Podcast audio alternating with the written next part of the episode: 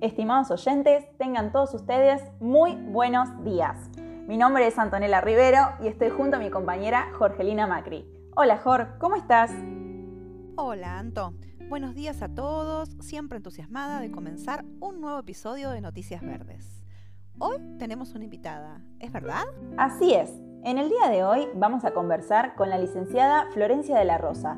Ella es becaria del CONICET y la Universidad de Morón. También está estudiando los efectos del cambio climático sobre unas cianobacterias tóxicas que viven en el agua, en la Universidad de Buenos Aires. Re interesante. La verdad que sí. Ahí nos estamos comunicando. A ver. Hola Florencia, ¿cómo estás? Hola, Antonera y Jorgelina, la verdad que estoy muy contenta de que me hayan invitado. Contanos, Flor, un poco, ¿en qué estás trabajando?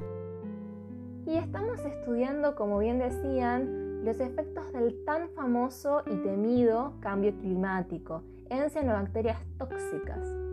Son similares a algas unicelulares eh, que cubren de verde intenso muchos cuerpos de agua esto impide el pasaje del oxígeno necesario para muchos otros organismos que viven en ese mismo lugar. Esto se ha visto en Puerto Madero, en el dique del lago San Roque en Carlos Paz y también en las costas de Uruguay, principalmente cuando aumentan las temperaturas. ¿Y qué es lo que vieron hasta ahora? Vemos muchas cosas. La verdad, Anto, es que es un mundo de estrategias o de adaptaciones que tienen estas bichas para sobrellevar a los factores ambientales. Es decir, vemos como el aumento de temperatura, incentivado por el calentamiento global, las activa y crecen exponencialmente. También observamos que tienen un montón de estrategias para hacerle frente a la radiación ultravioleta y así desplazan a otras especies causando un desequilibrio en el ecosistema. ¿Y las toxinas son otra de estas estrategias para vivir?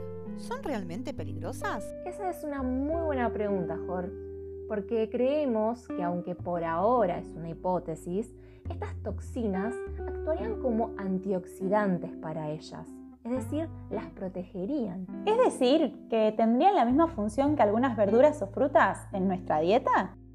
Exactamente, Anto. Las protegen de oxidarse, y al estar formadas por una sola célula, eso es muy importante. Pero si bien a ellas les sirve para eso, a nosotros la verdad es que nos causan bastantes problemas. Se sabe que al contacto con la piel pueden causar irritaciones o dermatitis, por eso es que en las costas de Uruguay se ponen carteles de advertencia para evitar que la gente se bañe o nade cuando están estas floraciones. Pero son realmente muy peligrosas si son ingeridas en agua no potable, de una forma paulatina en la dieta. Acá en Argentina mucha gente no tiene acceso a agua potable, por lo tanto son vulnerables a ingerirlas. Por esta vía, las toxinas pueden causar un daño irreversible en el hígado o hasta shock hepático. Ya nos asustaste. ¿Y qué se puede hacer con esto? ¿Hay alguna solución? Entonces logré mi objetivo.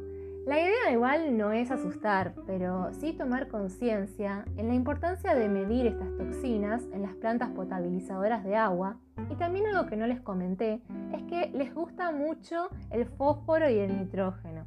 Estos dos elementos que se utilizan intensamente en agricultura, como los fertilizantes, y en otras industrias que disponen de sus desechos orgánicos muchas veces liberan sus efluentes sin tratar o muy poco tratados directamente al cuerpo de agua. Así es como cuando aumenta la temperatura y a su vez tienen acceso a su alimento de estos dos nutrientes, empiezan a crecer y crecer formando esta capa verde. Entonces también es importante la regulación legislativa en el vuelco de efluentes y el cumplimiento de estas leyes para evitar que suceda. Mientras tanto, bueno, seguimos estudiando su fisiología para buscar manera de eliminarlas si es que lo anterior no se cumple. Es un tema, Flor.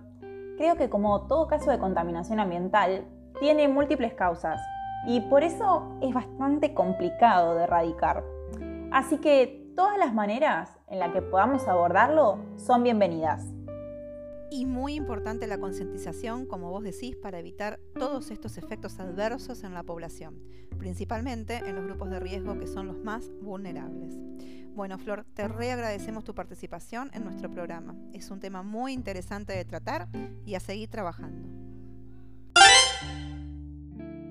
Sí, vamos a seguir trabajando en el tema.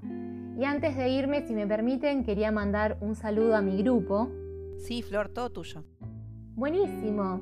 Quisiera entonces agradecerles a ustedes por esta oportunidad de poder compartir lo que estamos haciendo, ya que muchas veces los papers o artículos científicos no llegan a toda la población y la divulgación por otros medios es de igual importancia para concientizar.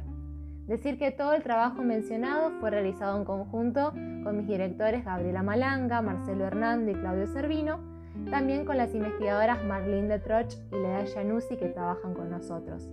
Así que les mando un saludo enorme a todos y a ustedes también, chicas. Cuídense mucho. La verdad que muy interesante y preocupante sobre todo. Vos también, cuídate mucho, Flor, y nos vemos pronto. Muy de acuerdo, Anto. Pero estaba pensando que en el episodio siguiente podemos seguir trabajando con esta temática de contaminación.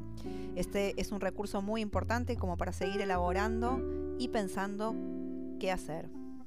Me parece genial, Jor. Podemos invitar a alguien que trabaje en una planta de tratamiento de fluentes. ¿Qué te parece? Excelente.